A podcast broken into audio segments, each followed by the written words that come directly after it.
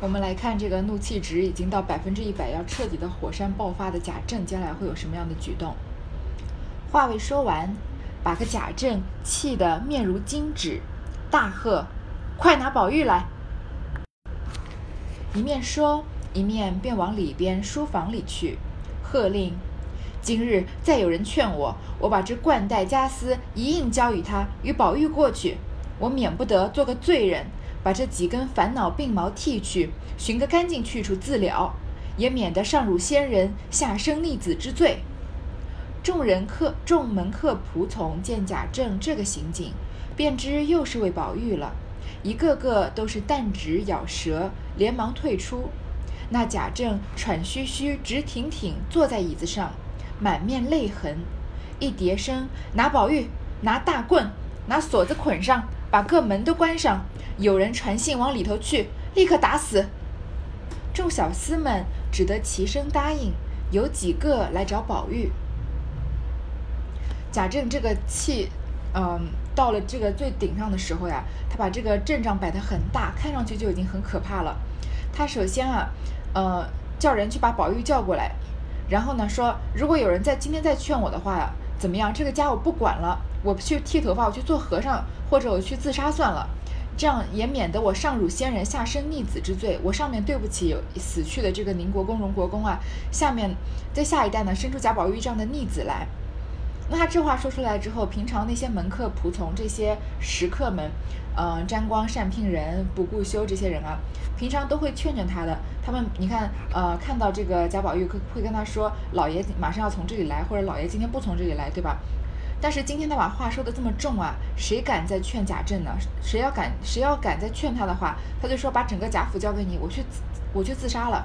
那劝贾政不就等于要贾政死吗？所以他们情商这么高、这么知情识趣的人啊，在这个时候是不会出来这个当说客的，一个个呢都弹指咬舌。这个蛋啊，就是日啖荔枝三百颗，不辞常作岭南人，就是吃嘛，要么就吃手指，要么就是咬着舌头，就好像反正一个个都不说出话，都不说话了，都退出来了。贾政呢，他他的这个神态是怎么样啊？他喘吁吁，直挺挺坐在椅子上，全身硬邦邦的，而且气得直喘粗气，你能想象得出来他这个盛怒的样子吧？但而且呢，他满面泪痕，他就就是又生气啊，又悔恨，就是觉得自己没有教好这个贾宝玉。一叠声说什么？这一一系列的话都是，呃，立刻就能知道他要干嘛。首先拿宝玉，然后呢拿大棍，那不就是要打他吗？还要拿锁子捆上，防止他挣扎，把门都关上，不让外人进来看。如果有人传信往里头去，立刻打死。要是有人去告诉这个王夫人或者贾母啊，要把他们都打死，就是不能不准有人传话。他今天就是要狠狠的把宝玉打一顿。那宝玉听见贾政吩咐他不许动。早知多凶少吉，哪里成望贾环又添了许多的话，正在厅上干转，怎得怎得个人来往里头去捎信？偏生没个人，连贝名也不知在哪里。正盼望时，只见一个老嬷嬷出来，宝玉如得了珍宝，便赶上来拉他，说道：“快进去告诉老爷要打我呢，快去快去，要紧要紧。”宝玉一则急了。说话不明白，二则老婆子偏生又聋，听不竟不曾听见是什么话，把“要紧”二字只听作“跳井”二字，便笑道：“跳井让他跳去，二爷怕什么？”宝玉见是个聋子，便着急道：“你出去叫我的小厮来吧。”那婆子道：“有什么不了的事？老早的完了，太太又赏了衣服，又赏了银子，怎么不了事的？”这里啊，曹雪芹的这个写法非常的幽默。这个贾宝玉已经命命悬一线了，好不容易抓住了一个救命稻草，就是他希望有个人赶快到里头去捎信，告诉王夫人或者告诉贾母，赶快来制止贾政打他。可惜这个救命稻草啊，他抓住的这一根稻草，有啊比没有还要让人着急。她是个老妈妈，年纪很大了，听话都听不清楚。你看宝玉这边急得热锅上的蚂蚁一样，说。快去快去，要紧要紧，叫他赶快去说老爷要打我呢。其实他话也没说清楚，说什么快进去告诉告诉什么呀？告诉谁呀？对吧？他话说不明白呢。这个老婆子耳朵已经不好了，把要紧啊都听成了跳井，他就以为在说金钏的事情。你看他不急不忙的，还笑着说：“跳井就让他跳呗，二爷怕什么呀？”你看这个，嗯，在我们这个观众看来很有这个喜剧的效果。一边贾宝玉急得团团转，一边这个老婆子还不紧不慢的跟他开玩笑。贾宝玉更急，说：“你叫我的小厮来吧。”那个老婆子呢，还是不当一回事，说：“这有什么关系啊？嗯，都已经结束了，老太太这个太太又赏了衣服，赏了银子，都了事了。他把小厮啊，又听成了了事，所以。”嗯，这个这个写法就是也是一种比较高级的写法，在在事情在最紧张、最火上浇油的时候，有这个老太太来这样打个岔。以前啊，我看过一部电影叫做《天下无双》，是这个梁朝伟、王菲、赵薇他们演的是一个喜剧。这里面那里面有一幕呢，跟这个倒是很像，就是梁朝伟和王菲，这是在一部古装剧嘛，两个人掉到那个泥沼里面了，然后陷得很深很深，只露出一个头在上面了都。然后，嗯，就盼着有人来救。这个时候有一个老太太，就是一瘸一瘸一拐的，就好像很像这个，嗯，这个贾宝玉遇到的这个场景啊，嗯，很慢很慢的走过来。然后梁朝伟和王菲就那个时候赶快叫叫那个老太太说：“求求你赶快叫人来救我们，我们被我们陷在这个泥潭里了。”那个老太太说：“好的。”然后他就准备要去找人救他。然后这个时间说。过了两个时辰，看到这个老太太才离出离他们走了大概五步远，因为她走得好慢好慢，一步一步的挪的，这是一个就是喜剧效果了。那贾宝玉就找不到救命稻草了，没有人来救他了，看来这个打他是一定要挨了。宝玉急得跺脚，正没抓寻处，只见贾政的小厮走来，逼着他出去了。贾政一见，眼都红紫了，也不暇问他在外流荡幽灵，表赠私物。在家荒疏学业，淫辱母婢等语，只喝令堵起嘴来，着实打死。小厮们不敢为傲，只得将宝玉按在凳上，举起大板来打了十来下。贾政有嫌打轻了，一脚踢开掌板的，自己夺过来，咬着牙狠命盖了三四十下。众人客众门客见打得不祥了，忙上前夺劝。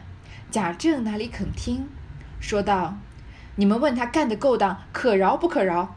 素日皆是你们这些人把他酿坏了，到这步田地还来解劝，明日酿到他弑君杀父，你们才去，你们才不劝不成？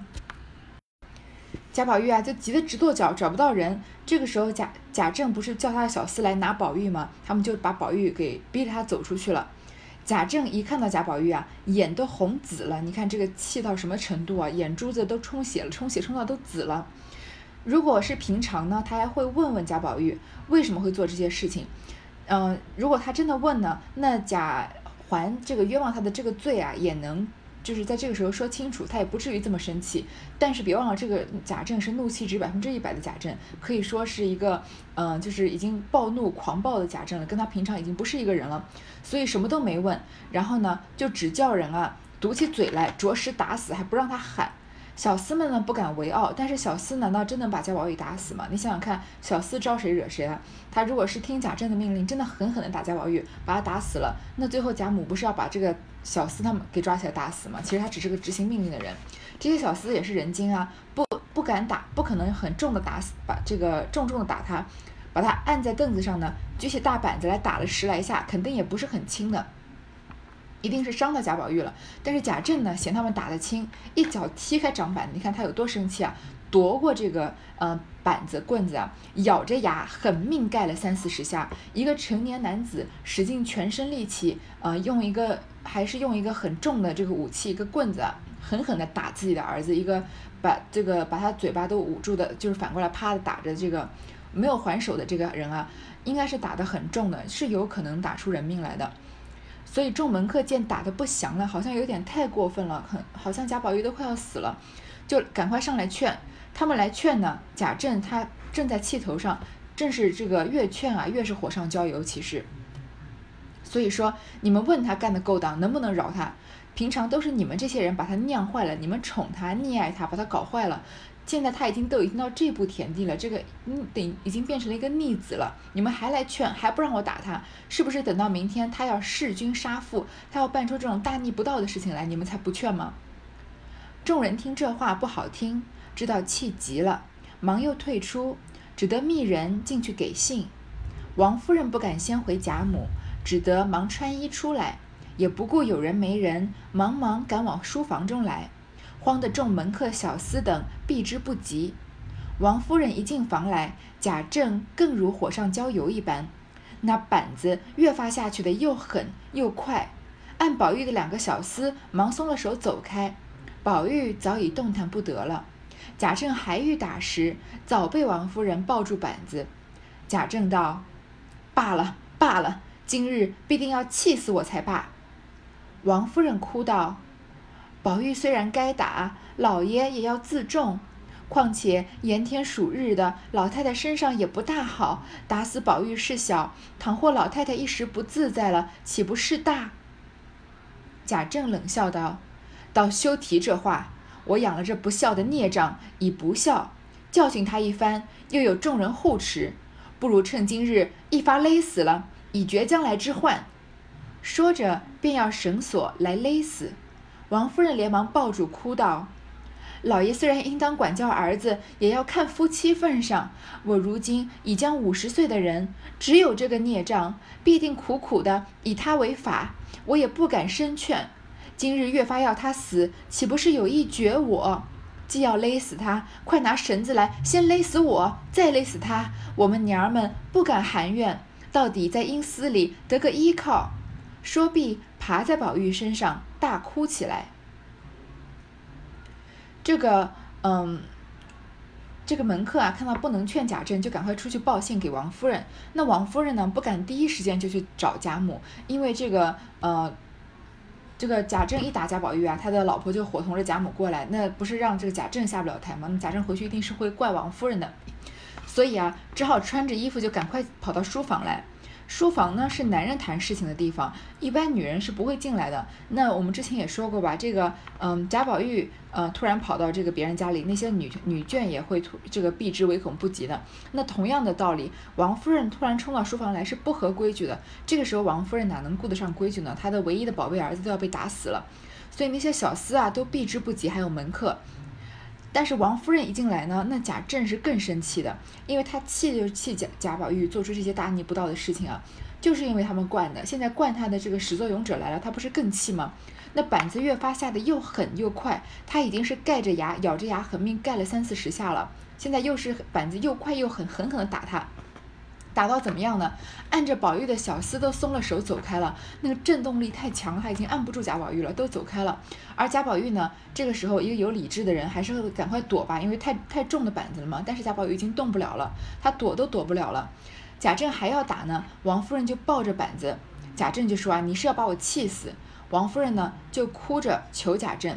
她不敢求贾政不要打贾宝玉，孩子毕竟是个孩子，她不敢说这样的话，因为她自己的丈夫这个，呃，古代的女子三从四德嘛，要以夫为纲，那丈夫管教自己的儿子，女人是没有插手的余地的，所以贾政打贾宝玉，王夫人不可能说你有什么事情，嗯，你问清楚啊什么之类的，她不敢说，她只敢说什么呢？说宝玉虽然该打，老爷也要自重，而且老太太身上也不好，打死宝玉事小。他就说打死宝玉没有什么，但是万一老太太一时不自在了，那事情不就大了吗？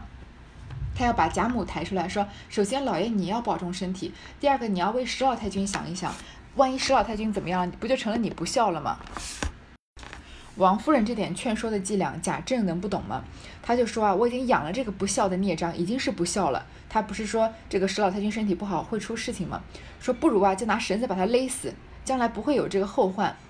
然后呢，就要来勒这个贾宝玉。其实贾宝玉已经奄奄一息了，王夫人就抱着他哭。然后呢，就说：“你虽然要管教儿子，你看王夫人还是不敢说他不应该管教儿子吧？说你要看在夫妻的份上，既然你要勒死他呢，你就把我也勒死吧。这个是电视剧上常常看到的桥段，就说你你要杀他，你先杀我，踩着我的尸体过去什么之类的。王夫人就说我们两个人娘儿们娘儿两个呀，也不敢含怨，在阴司里嘛，上这个下了地狱做鬼啊，也有个依靠。”贾政听了此话，不觉长叹一声，向椅上坐了，泪如雨下。王夫人抱着宝玉，只见他面白气弱，底下穿着一条绿纱小衣，皆是血渍，禁不住解下汗巾看，由臀至颈，或青或紫，或整或破，竟无一点好处，不觉失声大哭起来。苦命的儿啊！因哭出苦命儿来。忽又想起贾珠来，便叫着贾珠哭道：“若有你活着，便死一百个我也不管了。”此时里面的人闻得王夫人出来，那李公才、王熙凤与迎春姊妹早已出来了。王夫人哭着贾珠的名字，别人还可，唯有公才禁不住也放声哭了。贾政听了，那泪珠更似滚瓜一般滚了下来。王夫人说到我们娘俩阴曹地府有个依靠的时候呢，贾政就叹了一口气，暂时不打贾宝玉了，然后就哭起来，因为他觉得这个现状啊，实在是令他太难堪了。王夫人抱着他呢，看见他，他穿着一条绿纱小衣，皆是血渍，是这个身体被打了流血啊，血把这个衣服都已经给染透了。然后解下汗巾子看呢，由臀至颈。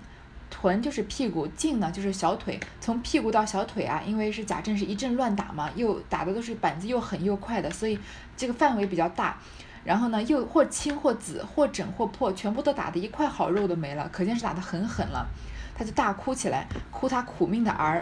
想起苦命的儿呢，哎，王夫人不是只有一个孩子的，她是一个有一个已经夭折了的贾珠的，哭起来啊，就想到贾珠了，然后就说如果贾珠你活着，死一百个我也不管了。就越来越伤心，而里面的人呢，听到王夫人出来了，这些呃李公才啊、王熙凤、李公才就是李纨嘛，还有迎探春他们早就已经迎探惜春他们都出来了。王夫人喊着贾政呢，别人都还没有什么反应，但是李公才是他的亡夫嘛，所以他也哭起来，也放声哭起来了。那贾政一听呢，泪珠也像滚瓜一般滚落下来，都想到贾珠都难过了。正没开交处，忽听丫鬟来说。老太太来了，一句话未了，只听窗外颤巍巍的声气说道：“先打死我，再打死他，岂不干净了？”贾政见他母亲来了，又急又痛，连忙迎接出来。只见贾母扶着丫头，喘吁吁的走来。贾政上前躬身陪笑道：“大暑热天，母亲有何生气，亲自走来，有话只该叫了儿子进去吩咐。”贾母听说，便止步，止住步，喘息一回，厉声说道：“你原来是和我说话，我倒有话吩咐，只是可怜我一生没养个好儿子，却教我和谁说去？”贾政听这话不像，忙跪下，含泪说道：“为儿的教训儿子，也为的是光宗光宗耀祖。母亲这话，我做儿的如何经得起？”贾母听说，便啐了一口，说道：“我说一句话，你就经不起？你那样下死手的板子，难道宝玉就经得起了？你说教训儿子是光宗耀祖，当初你父亲怎么教训你来？”说着，不觉就滚下泪来。贾政又陪笑道：“母亲也不必伤感，皆是做儿的一时兴起，从此以后再不打他了。”贾母便冷笑道：“你也不必和我使性子赌气的。你的儿子，我也不该管你打不打。我猜着你也厌烦我们娘儿们，不如我们赶早儿离了你，大家干净。”说着，便令人去看轿马。我和你太太、宝玉立刻回南京去。家人家下人只得干答应着。贾母又叫王夫人道：“你也不必哭了，如今宝玉年纪小。”你疼他，他将来长大成人，为官做宰的，也未必想着你是他母亲了。你如今倒不要疼他，只怕将来还少生一口气呢。贾政听说，忙叩头哭道：“母亲如此说，贾政无立足之地。”贾母冷笑道：“你分明使我无立足之地，你反倒说起你来。只是我们回去了，你心里干净，看有谁来，不许你打。”一面说，一面指令快打点行李，车轿回去。贾政苦苦苛求认罪。王夫人来，如果说王夫人来呢，还只能求贾政啊，呃，注意自己身体，注意史老太君身体，看自己的面上。那么史老太君一来呢，完全就是教训的口气了，因为毕竟这个他是贾府地位最高的人，贾政嘛，他是这个学四书五经长大的，肯定也知道孝顺是多么重要嘛，所以。他一来啊，他就窗外颤巍巍地说啊：“先打死我，再打死他。”因为这个，呃，王夫人不是说嘛，你把我勒死，再把宝玉勒死。他说你先，你不如不要动了，他们先打死我不就行了，不就干净了吗？贾政啊，他又急又痛，心里又着急啊，又心痛，因为他自己的母亲，他最孝顺的母亲啊，居然说叫自己把他打死，这不是已经给自己扣上了一个这个大不敬的帽子了吗？忤逆的帽子了。然后呢？贾母扶着丫头喘吁吁的走来，你看贾母毕竟是年纪很大了，她肯定走两步都费劲，她肯定是走得很急了，因为知道宝玉被打得狠了嘛。贾政上来躬身还陪笑啊，还能挤出笑来。你看贾政之前是怎样，气的眼睛都已经充血红紫了，他看到贾母还要挤出笑来，说这么大热的天啊，母亲有什么有什么事情要自己走过来呢？叫儿子去吩咐不就行了吗？好像是没有什么严重的事情一样。贾母听了呢，先站住，然后喘息一回，说：“你跟我说话呀，我是有话要说呀。但是可怜我一生没养个好儿子，却叫我和谁说去？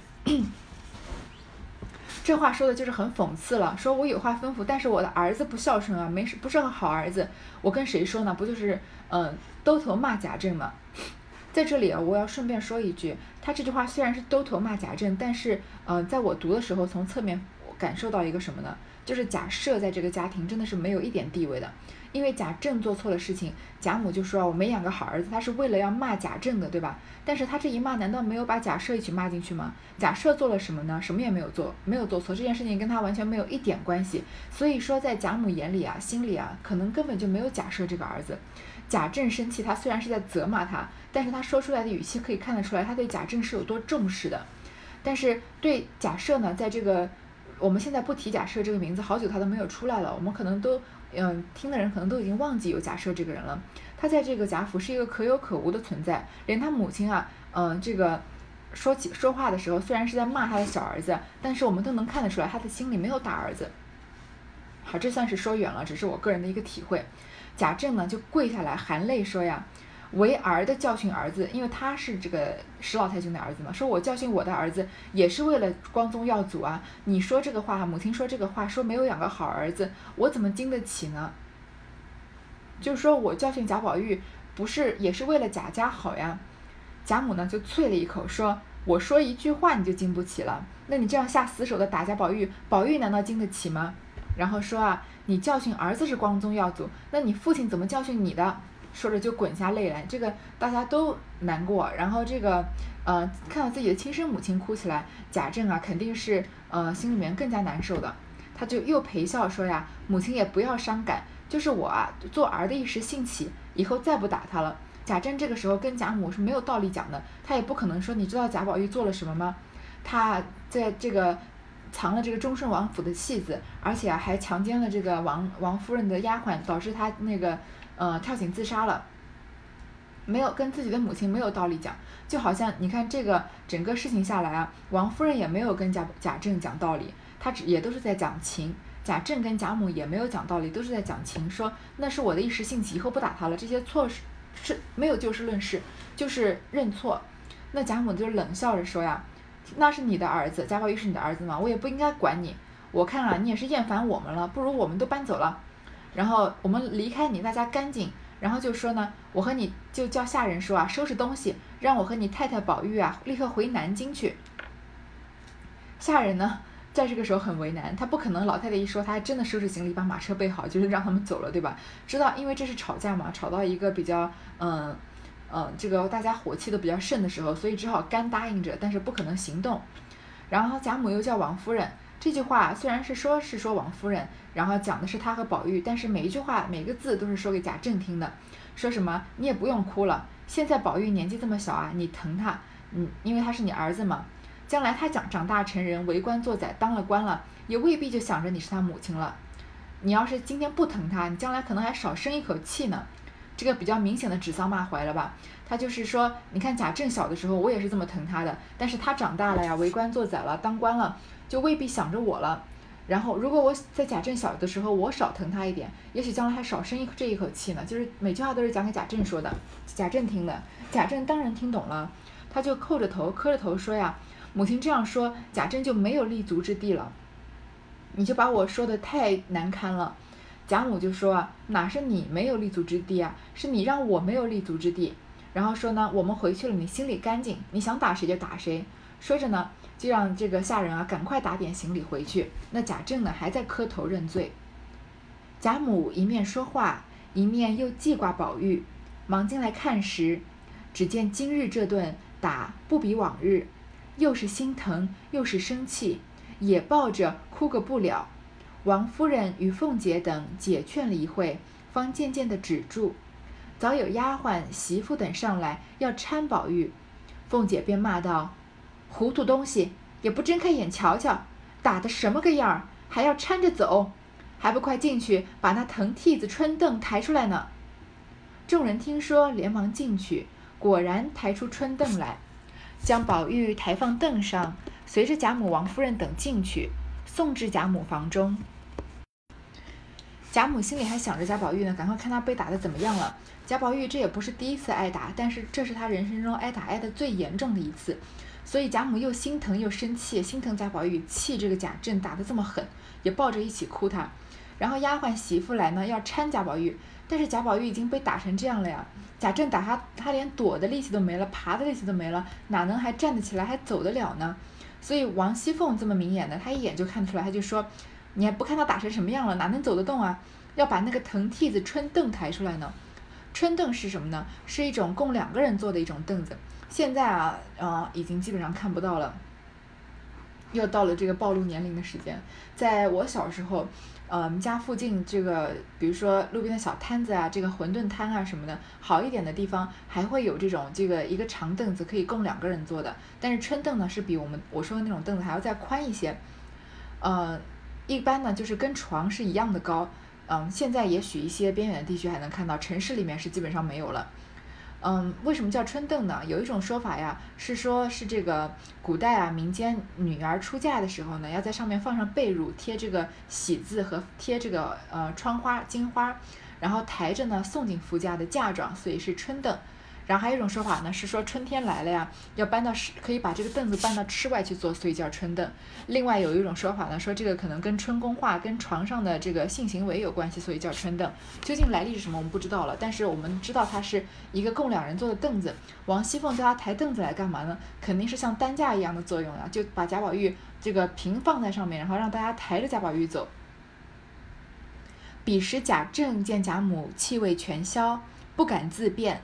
也跟了进去，看看宝玉果然打中了，再看看王夫人，儿一声肉一声，你替珠儿早死了，留着珠儿，免你父亲生气，我也不白操这办事的心了。这会子你倘或有个好歹，丢下我，叫我靠哪一个？数落一场，又哭不争气的儿。贾政听了也就灰心，自悔不该下毒手，打到如此地步。先劝贾母，贾母含泪说道：“你不出去，还在这里做什么？难道于心不足，还要眼看着他死了才去不成？”贾政听说，方退了出来。贾母和呃王夫人都非常的伤心，看到贾贾宝玉这个好像嗯命都要保不住的样子。这个贾母还在这个贾政面前说呀，说如果是你死了，把珠儿留着，把贾珠留着，贾珠这么听话、这么懂事的人，不会让他父亲生气的，那我也不会操心了。这下子可惜留的是你呀，这个混世魔王啊，祸根孽胎，你这样留着，嗯，如果你这被你父亲打死了，有个好歹的话，叫我以后靠谁呢？那女人在那个年代一辈子不是靠了丈夫，就是靠儿子呢，还能怎么样嘛？然后贾母啊。也气贾政，贾政还要来劝他，贾母就说：“你还在这干嘛？难道你还要眼看着他死了吗？就要把贾政赶走？你看贾政在这个，嗯，贾府虽然他是绝对的权力权威，但是从另一方面来讲，他是一个没有地位的。因为你看大家在这个晚宴的时候，大家有了贾政在，就一个个都放不开，贾母就赶快让他走了，把他这个敷衍走了，然后大家才又就开心的笑闹起来。贾政跟这个家有一种格格不入的感觉。”这次他管教自己的儿子，虽然下手是重了一点，他自己也很后悔。但是每一个人啊，你看王夫人不敢是不敢给他脸色看的，在他面前演戏，哭着说想让贾珠回来，让贾宝玉死了算了。贾母呢，就是完全是给他脸色看，让他走。所以贾政其实在贾府的这个地位也是很难堪啊。此时薛姨妈同宝钗、香菱、袭人、史湘云也都在这里，袭人满心委屈。只不好十分使出来，见众人围着，灌水的灌水，打扇的打扇，自己插不下手去，便越性走出来，到二门前，令小厮们找了贝明来细问：“方才好端端的，为什么打起来？你也不早来透个信儿。”贝明急地说：“偏生我没在跟前，打到半中间我才听见了，忙打听缘故，却是为奇观金钏姐姐的事。”袭人道：“老爷怎么知道的？”贝明道：“那奇观的事，多半是薛大爷素日吃醋，没法出气，不知在外头唆挑了谁来，在老爷跟前下的火。那金钏的事是三爷说的，我也是听见老爷的人说的。”袭人听了这两件事都对景，心中也就信了八九分。然后回来，只见众人都替宝玉疗治，调停完备，贾母令好生抬他到房内去。众人答应，七手八脚，忙把宝玉送入怡红院内，自己床上卧好。又乱了半日，众人渐渐散去，袭人方进前来精心服侍，问他端地，且听下回分解。这个时候讲到了一个人，袭人。袭人啊，他在外面问贝明，因为贝明是贾宝玉身边最贴身的小厮嘛，什么坏事都是贝明带他做的，对吧？说你怎么这个时候他被打了，你不早点出来报信呢？结果贝明说他正好不在，打到一半他才知道了，原来是因为奇观和金钏的事情。那袭人就说这两件事情，这个贾政是怎么知道的呢？这个贝明说奇观的事啊，多半是薛大爷，可能是薛蟠，他平常吃醋没地方撒气，就在外头挑唆，在老爷跟前下的火。嗯，这个是贝明的说法啊，我觉得这样是有一点冤枉薛蟠了。首先，嗯，从这个事实上来说，薛蟠根本不知道奇观和贾宝玉交换了汗金子，他也许知道奇观和贾宝玉很好，因为他撞破了他们两个人在外面这个说悄悄话嘛。但还记得他们交换汗金子的时候是什么场景吗？换完了，这个嗯，薛蟠跑出来说：“可被我抓住了吧？你们俩在这偷偷摸摸的干什么呢？”可见他是没有看到看到他们俩在干嘛的，所以他不知道他们俩交换了汗金子。再加上薛蟠这个人啊，也没有这么大的心气心计，他真的要生气，他真的吃醋啊，肯定就是当场吃醋，他不可能挑唆谁来在这个贾政面前说的说话的。这是从事实上摆啊。从另外一方面呢，嗯，从这个嗯情理上来说。虽然薛蟠绝对不是什么好人啊，他就凭自己一时义气，要打要这个买香菱来，然后就把这个冯公子给打死了。然后，嗯，从后面来看啊，他也是一个没有什么判断力的男人，嗯，是一个很差劲的人，是一个坏人，也可以说，嗯，是一个，嗯，有可能大奸大恶、杀人放火这种事情，薛蟠是有可能做得出来的。但是这种嗯鸡鸣狗盗、这个背地里给人下绊子的事情啊，薛蟠是做不出来的。第一个，他没有这个智商，他想不到那个方面去；第二个呢，他应该也不屑做这样的事情。所以这个地方是贝明的猜测，我认为是贝明是说错了。第一个，薛蟠从事事情上、事实上他不知道汉金子的事情；第二个，从这个情理上，薛蟠的性格不会做这样的事情。那嗯，是这个。呃，长史官这个忠顺王府的长史官来告诉贾政的嘛？那这个长史官怎么知道他们俩交换汗金子呢？我觉得多半有可能是这个，呃，蒋玉菡身边不小心透露出来了。比如说，这个北静王问他送他的汗金子到哪去了，或者是他也许跟这个忠顺王有一些不可告人的关系。忠顺王看到他这个身边的红色汗金子没有了，就问他到哪了，他就只好老实说，对吧？这都是有可能的。我并不认为这是薛蟠的原因啊。那金钏的事情呢？贝明就说了，是三爷说的，是贾环说的。袭人呢，就把这两件事情，觉得这两件事情都对，就心里就信了八九分。这个时候呢，贾宝玉已经放到怡红在怡红院的自己床上卧好了，袭人就过来精心服侍。这里突然说到袭人，为什么呢？为什么是袭人出来问贝明这件事情呢？其实就是为下一回啊做这个铺垫。好，这三十三回到这里就结束了。